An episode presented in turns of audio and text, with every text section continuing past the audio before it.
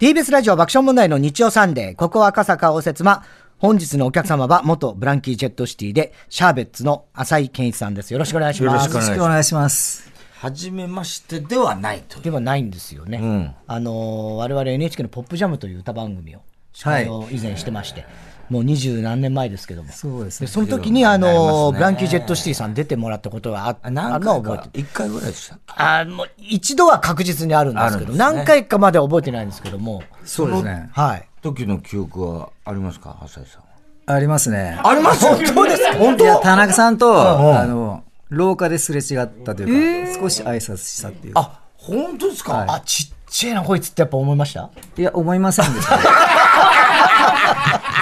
思ったに決まってるじゃない。や、思思わない よ。俺だって毎日思ってんだ。なんでだよ、新鮮だな、それはそれで。えーあねえそうでしたそうなんかですよ。ほぼだから同い年はい。なんですあの、僕は同級生です。1964年、あそうですね昭和39年で、僕40年の1月なんで、はい。後でプロフィールもご紹あ、介する40年の一、ああ、ヘビど、どうしようヘビ年です。僕もヘビ年なんですよ。そうですね。だってこいつ5月なんで、学年は1個下になる。そうですね。細かいんだよ。でも完全な同級生です。浅井さんと僕と、ねはい。マッチと薬師丸ひろ子。三原淳子もそうです。 そうなんですそうなんか。ですそうなんです同じ同じ同級生なんですよ。なんか、あの、僕らのイメージで言うと、ブランキー・ジェット・シティっていうのは、僕が覚えてるのは、そのイカ天に出てきた時に、はいあのイカ天時代とは、まあ、浅井さんがどう思ってるのかね、あれ俺は俺俺たちの黒歴史だと思ってる可能性もあるから、あれわかんないけどね。 わかんないけども、俺、あの番組結構好きで見てて、あー自分はね、あの番組全然見てなかったんですよ。出てたんですからね。いや、出たんだけど、出る前も出る前もあ、出る前もそうやってることは知ってたんですけうんうどんうん、その、なんか、おちゃらけてるバンドが多か多かったでしうんょ。多かった。スイマーズとか、たまね、とか歌舞伎ロックスとかね。なんか、おちゃらけてるのがうね、ん、嫌だった。あんまり好きじゃなくて、あ、わかるわかる。わかるわかる。わかる。そんな感じしたもん、それ出で、てきた時にそれで、でうんも、その時に、あうの、んその東京出てきてバンド組んで、で、そういうブランキー・ジェットシティで、それをレコード会社とかにも、あのデモテープとか送って、頑張ってたんだけど、全然相手にされなくて、そうだったんです。それで、で、あの、ドラムの達也、うん。が、あの、すごい、俺のライブを見て、その達也まだ入って、入る前に。前に。うん。で、絶対ベンジーは、あの、何か応募した方がいいって言われて、イカ天に出ろとか言われて、やっぱメジャーに行くべきだということでしょうね。そう。で、応援してくれて、達也が。その達也の勧めで、じゃあいっぺんイカ天に応募しようかなとか思って、うんうんデモテープ送ったんですよ、うんビデオ。うん。うんうん。そうしたら、出て、出るっていう話になって、そこから始まったんですよね。あだから、あれ、俺、結構、もう初回から、な、お前と一緒に多分初回見たよね。えそう一緒に見たうちで。お前の家でってことだからそれこそ我々もあの頃、ちちょうどデビューの頃なんで、そうですよね。う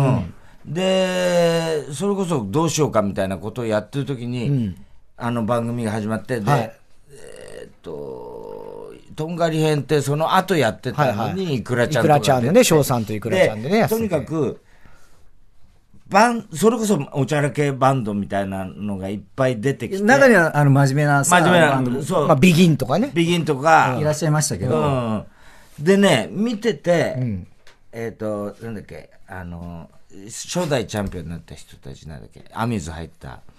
えフラインクキッズフライングキッズとかうんうんああいうのはこう優勝しててで割とブランキー・ジェット・シティは後半出てきたでしょあ全然最後の方です最後の方ですよ、それで俺すごく覚えてるのは あの審査員がなんで君たちこんなとこ出てくるそんなレベルじゃないよってすごい絶賛だったでしょでしたっけいや、そうそうだよ。ま た覚えてるよ、それは絶対に。いや褒められたのは萩原健太がめちゃくちゃ褒めて たよ。褒められたのを覚えてますよそう。で、こんなプロがいたのみたいな感じで、もう別格だったんだよね。そうですねです よね。ですよね。そうかもうん。だから、あ、そういうもう苦労とか見て、もう、だからこんなもんじゃないよっていうのを、俺はすごく印象深あかっりがとうございます。これあの、エリカさんもね、かつてあったんですよ。あの、イカ天っていう。イカ天イカスーパー深夜の天国なんかね、そのコンセプトはすごいいい番組で、その無名の人を、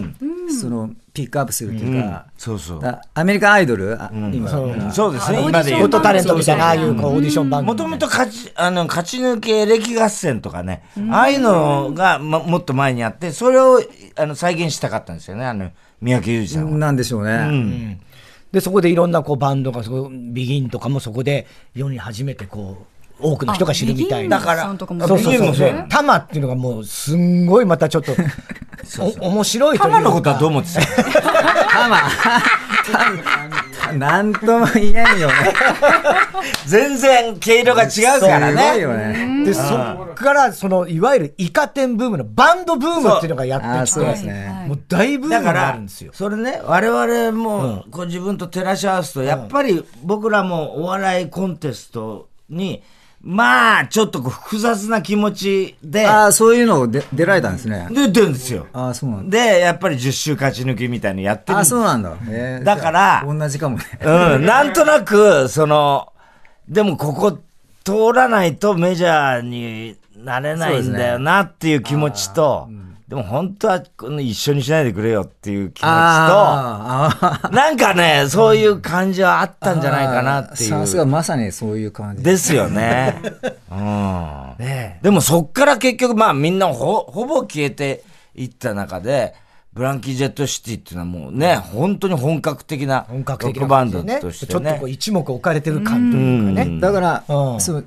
あの番組はすごい、ありがとうっていう、そういうことですきっかけとね。してはねうんそうなんですよ。じゃあちょっとあの、プロフィールを。はい、ご紹介させてください。本日のお客様、浅井健一さんは、1964年、昭和39年に愛知県名古屋市でお生まれになりました。1987年にバンドザ・ブランキー・ジェット・シティを結成し、都内のライブハウスで活動を続けながら、1990年に三宅裕二のイカスバンド天国、通称イカ天に出演。6代目グランドイカテンキングの称号を得ると1991年にレッドギターダ・トゥルースでメジャーデビュー、以降赤いタンバリンやダンデライオンなどのヒット曲を世に送り出しました、また浅井さんはベンジーの愛称でも知られこれは映画「グローイングアップ」の主人公ベンジーに似ていることからブランキー・ジェット・シティのベーシスト照井俊之さんに名付けられました2000年にブランキー・ジェット・シティ解散その後は以前に結成していたシャーベッツに活動の主軸を移しますさらに2001年、シャーベッツ活動中に、ウーアとバンド、アジコも結成されました。また、絵の才能も注目を浴び、合集や絵本も出版。全国で個展も開催されています。音楽だけにとどまらず、芸術を世に発信し続ける浅井健一さん、本日のお客様です。はい。ゲストの一番好きな曲、思い出の一曲を伺いまして、その曲を BGM にプロフィールを紹介しておりますけども、10cc I'm Not in Love という1975年リリース、ね。ねえ、の曲だそうですけども、この曲特に好きなんですかあなんかむ昔っていうか、あのよくすごいビッグサウンドで聞いて、あのそう宇宙的なんで、うん。よく宇宙に行ってましたね。これを聞いて。はい、でも これ、あの、鳥よによっちゃ変な風に。発言気をつけてください。想像の世界でね。そうそう、え想像の世界でね。 でもこれ、10歳とかでしょあ1970年代そうですね。だけどあ、その、この曲の存在知ったのは、あの、18ぐらいかあ、な。もっと後でね。うん。生ぐらいかな。それはなんかこう、直接的な、なんか影響は、どあちょ一番の影響は、ショッキングブルーで、あの、オランダのバンドで、あのビーナスっていう曲があるんですけど、あ、ビーナス。うん。で、それが小学4年生ぐらいの時に、親のレコードで、ああのすごい、かっこいいなと思って、 じゃあ割とご両親も音楽好きの、そんなそうですね、父親が洋楽が好きでした。あそうですか。だからほんだから本当に出てきた時から本格派っていうイメージがあって、でも、あ、もうプロ、ぽいっていうのが、音楽詳しくなくてもそういう感じあって、ね。あと、浅井さんのこう世界、世界っていうか、なんかこう、社会性というか、なんていうんですか、そう単なるラブソングじゃなくて、ああそうですねだからラブソングはいっぱいあるけど、やっぱなんか生きていて感じることが歌になっていると思いますけどね。ねえ、なんかちょっとこう、小説を読むような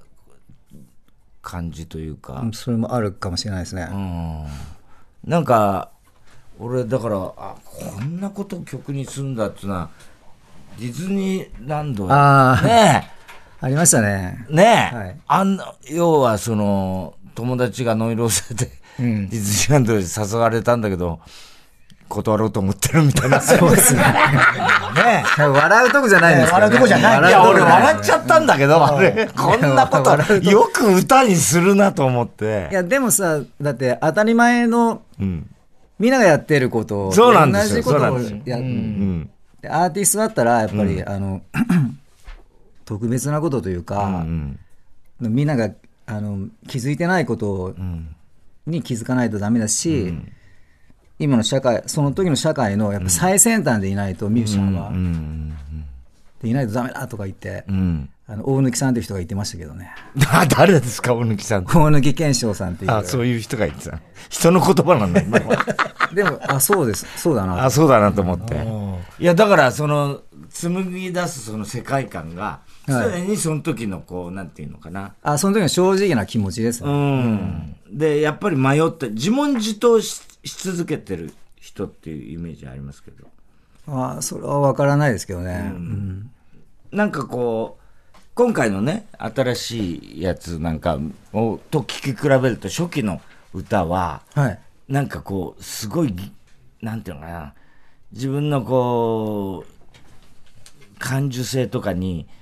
こう、傷ついたりなんかしてることを歌にしてるけど、だんだんこう、ちょっとこう、まあ我々同世代じゃないですか。はいそう俺なんかもそうなんだけど、あ、昔だったらこれもうちょっとここで引っかかったなみたいなこととかが、うん。いい意味でも悪い意味でも、うんちょっとど、これでいいのかなみたいな、なんていうの今回のアルバム聴いてると、あそういう風にだんだん変わってきてんのかなっていう。あ。あだ20代の時のさ、あの 自分が感じてたこと、同じ部分はあるけど、あの、やっぱり全然違うさ、見え方がね、ううんん、感じ景方色とかね。あが全然違ってきて当たり前じゃないですか。うんだから、まあ、今は今の素直な気持ちが今回のアルバムになっておりまねす。のシャーベッツのミッドナイトチョコレートっていうね、ニューアルバムです新ねしいね、アルバムということですけどね。だから我々なんかも、まあたこいつは何も考えてないから何も思ってないんだろうけど、なんかそんなことないですよね。そんなことはないですよ。 そんなことはないですけど。でもやっぱ老いを感じる年頃じゃない、それは本当にそうで。ねねえ。ねでやっぱお笑いも残酷ですよね。残酷でしょ残酷。でやっぱお笑いもロックも多分そうだろうけど、やっぱり若い分、若い人の文化みたいそな、うなんちでょっすよとね。うね、んだから、あの、もう優雅に行くしかないなと。いう感じがね。 そういう曲もありますよねなんか俺なんかそ今回れをね感じて、うんああ、やっぱりそう、同じように、うん。ね、同世代の人は、こう、逆に俺もなんかちょっと安心するっていうかね。そうで、で、その代わりこの年になってくると、なんかさ、社会のさ、仕組みだとか、そういうことがすごく気になるようにな,、って、だから太田さんもさ、なんかすごく政治的なことを言い言いましたはいはいはい。だからその そっちの方にんなんかすごいやっぱ心がいってますね最う近ん。世の中のなんかこれ絶対おかしいだろうっていうようなことを、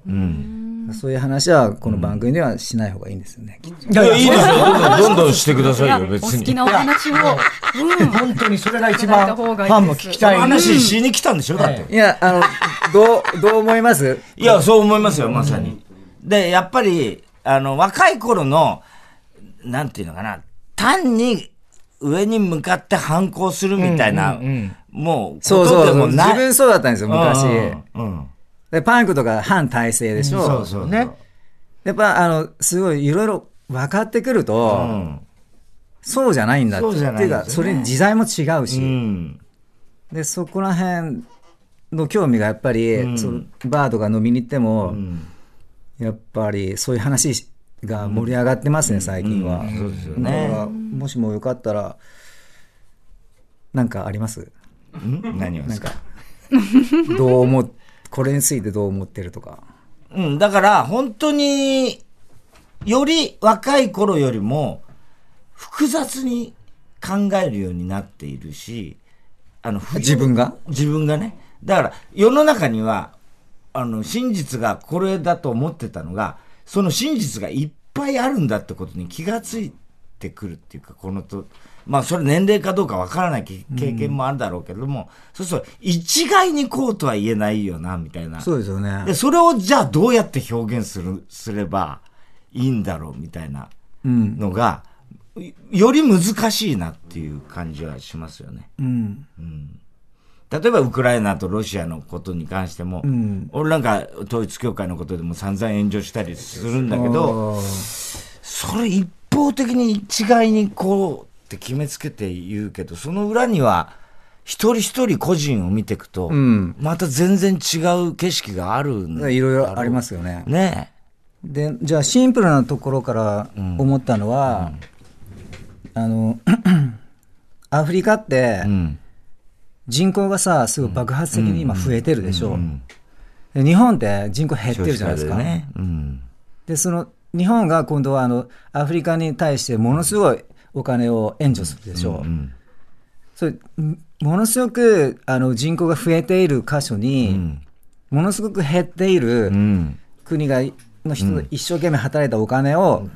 じゃあもちろんあの死に貧しい人たち助けるのはすごいいいと思うんだけど、そのへ増えてる国に減ってる人たちのうん。お金をあげるって、なんか変 じゃん、確かにそう考えるとね。どういう仕組みなのかなってそこら辺、なんか知ってる人がいたら知りたいなとうかん。そ思れいを、ましたね。だから、そう、その、ふとした疑問、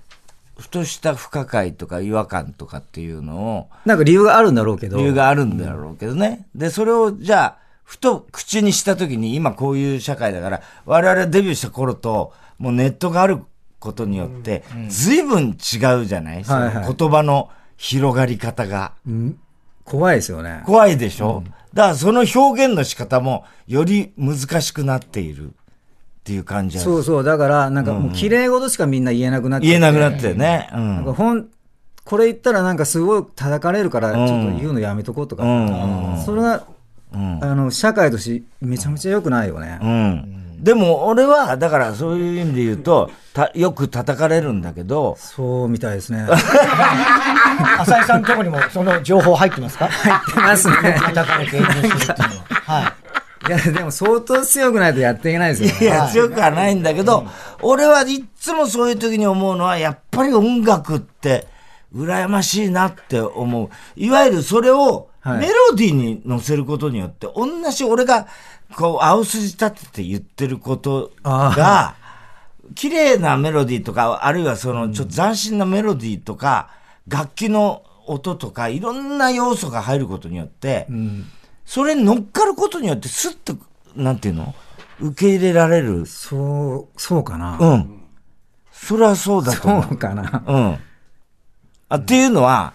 例えば、じゃあ、まあ、歌詞がある音楽はあれだけど、メロディーでき、あの、いわゆる、なんていうの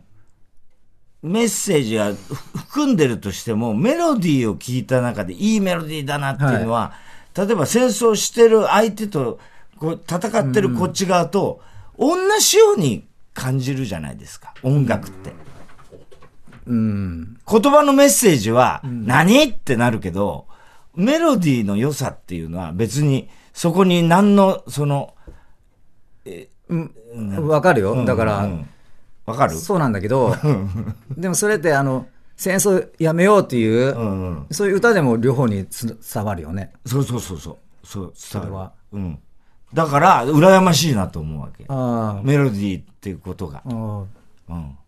わかりました。いやいや、そんなになんか、そんなに分かった感じはないですけど。いやいやでもええだからちょっと一曲、一曲ちょっとあの、お届けしたい。さっきこう、は話をしてて、いろいろこうね、こう、だんだん大人なんて変わってきたっていう、多分そういったこともこう、繋がっていく曲だなということで、あはいシャーベッツのニューアルバム、ミッドナイトチョコレートの中から一曲お聴きください。シャーベッツで、知らない道。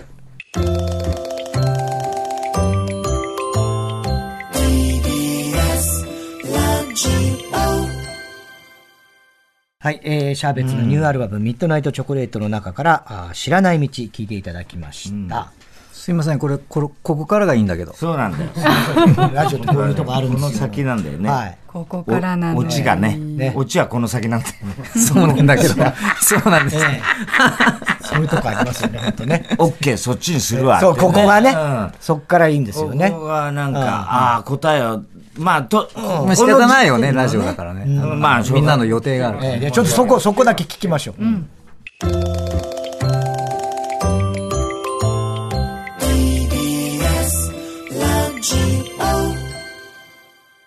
ここですよねあ。の、大事なとこを喋ってましたね、俺たち。いや、でもこれはまあ買ってね。 ねぜひ皆さんに聞いていただきたいけど。ね聞いていただきたいやっぱりこれ若い頃にはこの曲は書けないですよね。 関係ないですね、絶対。ねうん。絶対そうなんです。そこなんだよ。ねなんですよね。あとこのセダンとクーペっていう曲もあって、これ僕すごい、これあの、あーありがとう、さすが、面田中さ白いん。僕これ、な本んで当、田中いのやいこやとばかり。なんでさっきもさ、廊下で田中さんと会ったけど、俺の話全然出てだこっないて、。大田さんと会ってないですもん。会話してるわけですから。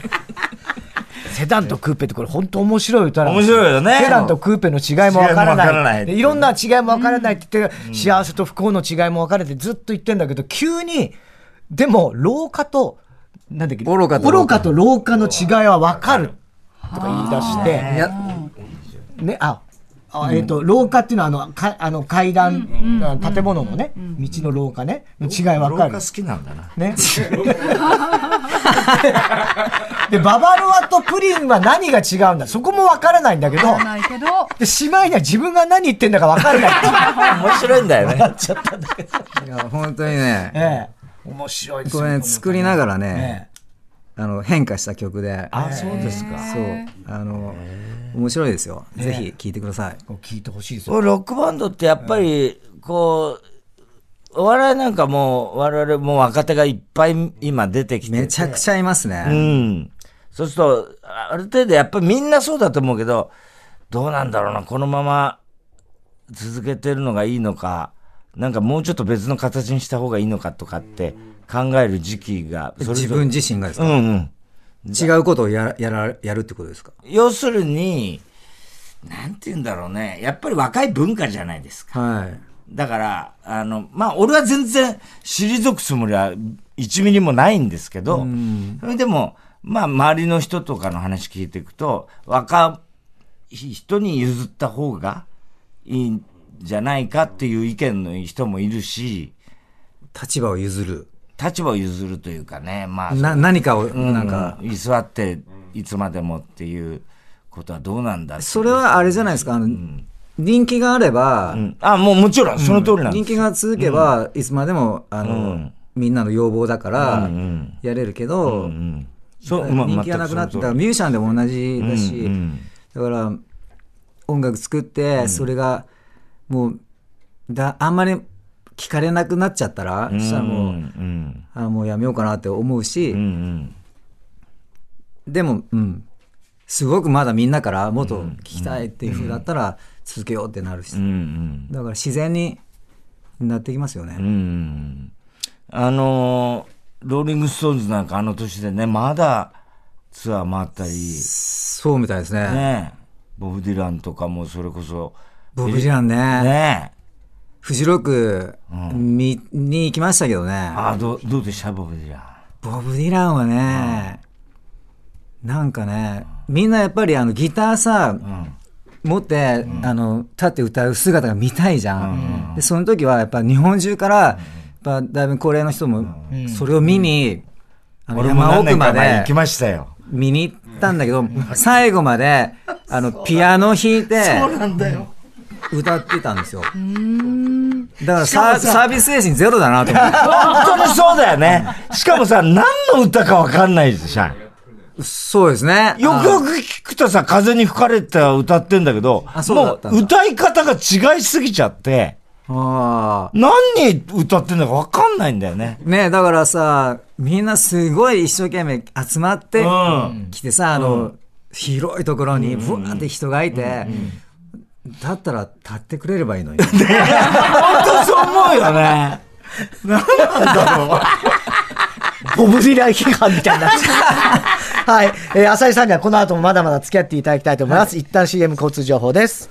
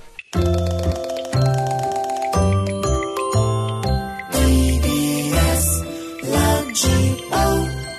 ラジオ TBS ラジオ爆笑問題の日曜サンデー、ここ赤坂を説ま、今週のゲストはシャーベッツの浅井健一さんでございます。よろしくお願いしずっまとす。お願いします CM 中玉の悪口。言ってないですよ。一言も言ってないです。さあゲストの名前に合わせてそれぞれの文字で始まる質問をリスナーから募集しました今週は「けんいち」の文字から始まる質問です、ラジオネーム、かんざしトイレ。県民賞で、出てきました。県民賞で全国に紹介したい地元の名産、名物はありますかと。いうことで。名名古屋。はい名物。まあ、名古屋名物多いしね。 県民賞県民賞ってね、この人は田中君がやってるんですよ。あの、テレビテで。レビの番組があるんですけどもね、いろんな県のああ、が出てきて。名古屋の、えっと、食べ物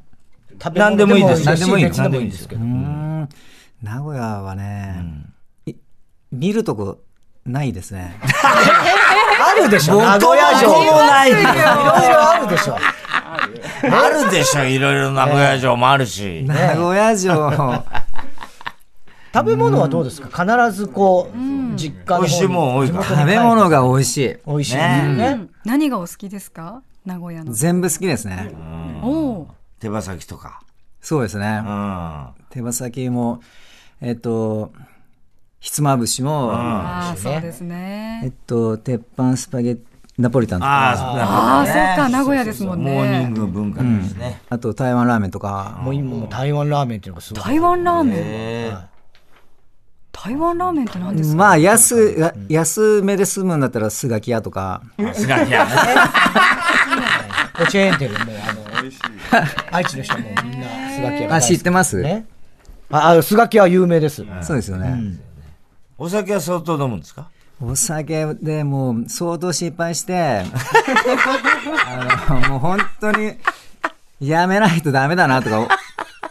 控えめにしないとダメだなとは本当に何回も思ったんだ何けを飲むんどです、何が好きなんですかお酒は。あの、多分ね、あの、だから、現実から逃避 したい。い辛いんですけど、現結構 強い。現実辛いや、現実もそはれ楽しいんだだけど、なんていうの、やっぱり、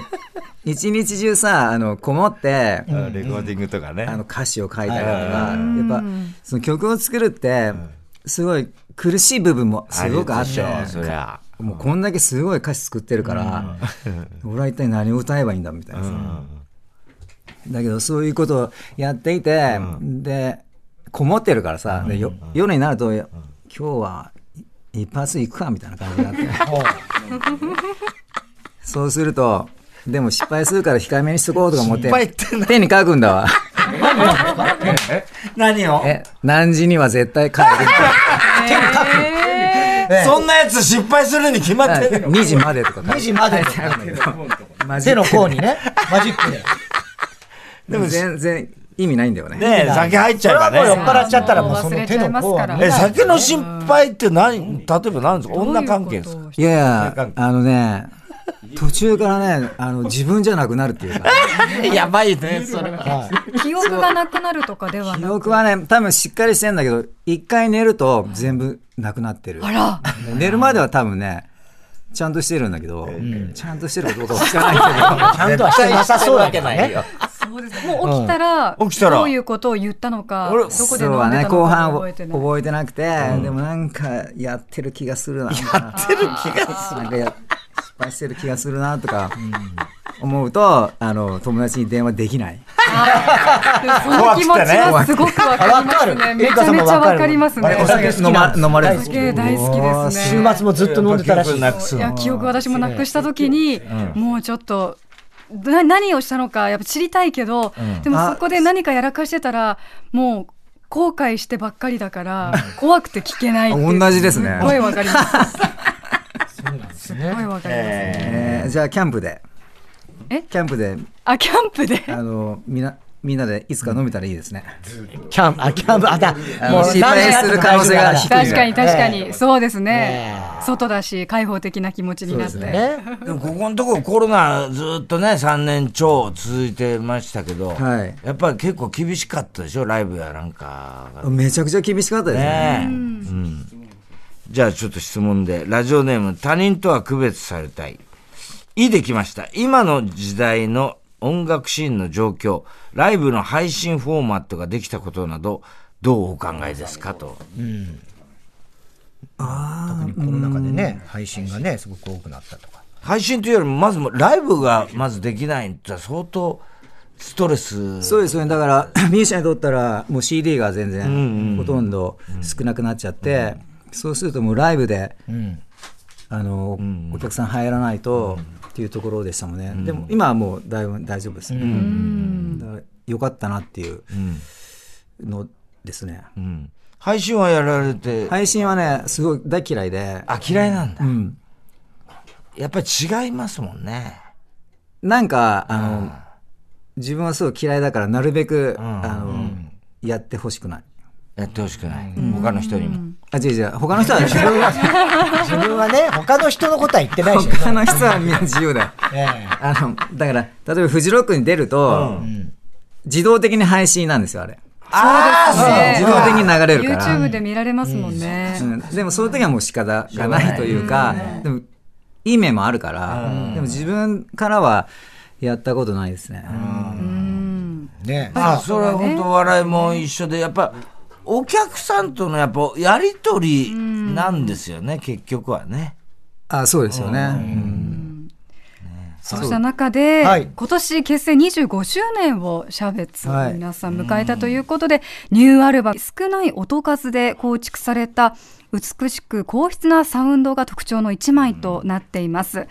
そして、シャーベッツ結成25周年を記念した全国ツアーが5月18日木曜日、新潟を皮切りに全国9カ所で開催されます。東京公演は6月8日の木曜日、先月オープンした東急歌舞伎町タワーにあるゼップ新宿で開催されるということですね。楽しみだねうん、ねあ、今この、さっき話したセダンとクーペという曲がね。そうだそうだ、独特な歌詞の。はい。うん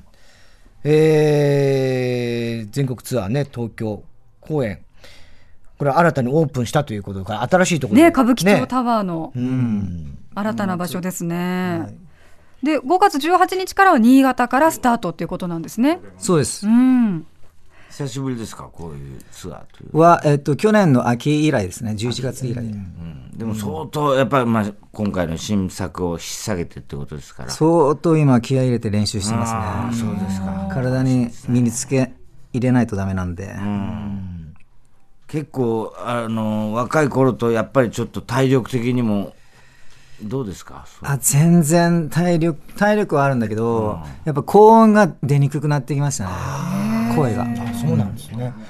でもね、この曲とか聴いてると、やっぱりすごい声、高い声とか、若い若しい声だなと思ってましたけど。いや本当にとっても素敵なお声ですよだかね。らね、日頃の行いをよくしないと 相当悪いいやいやいやいやちゃんと手の自分はいい声ですよ書いた時間は守らなきゃダメだってことでそうですすよ。ねもう。それやめましたねそうですね。このね、 意味がないんで新潟、新潟、日本酒も美味しいですしね。なんかほどほどに ね、した方がいいかもしれなないんです、かね。真っ白ですね肌そう、私真っ白なんですけど、九州出身なんですえ。飲むと赤くなるんですかいや、赤くはならないんですよ。じゃあ強いんですね強いみたいですよ。浅井さんは飲むとどうなられるんですか。時々赤くなる。時々赤くなる。体調によるんですよね。調子がいいと赤くならずに。ならないですね。ねはい。まあ、くれぐれもね、おそう体でをすねい。や、本当に失敗面し白なかいっようたに。です。ありがとうございます。楽しかったですツアー全ぜ国ひツアーもね、頑張ってください。はい。ということで、本日のゲスト、シャーベッツ浅井健一さんでした。ありがとうございましありがとうございまたし。ありがとうございました。 TBS ポッドキャスト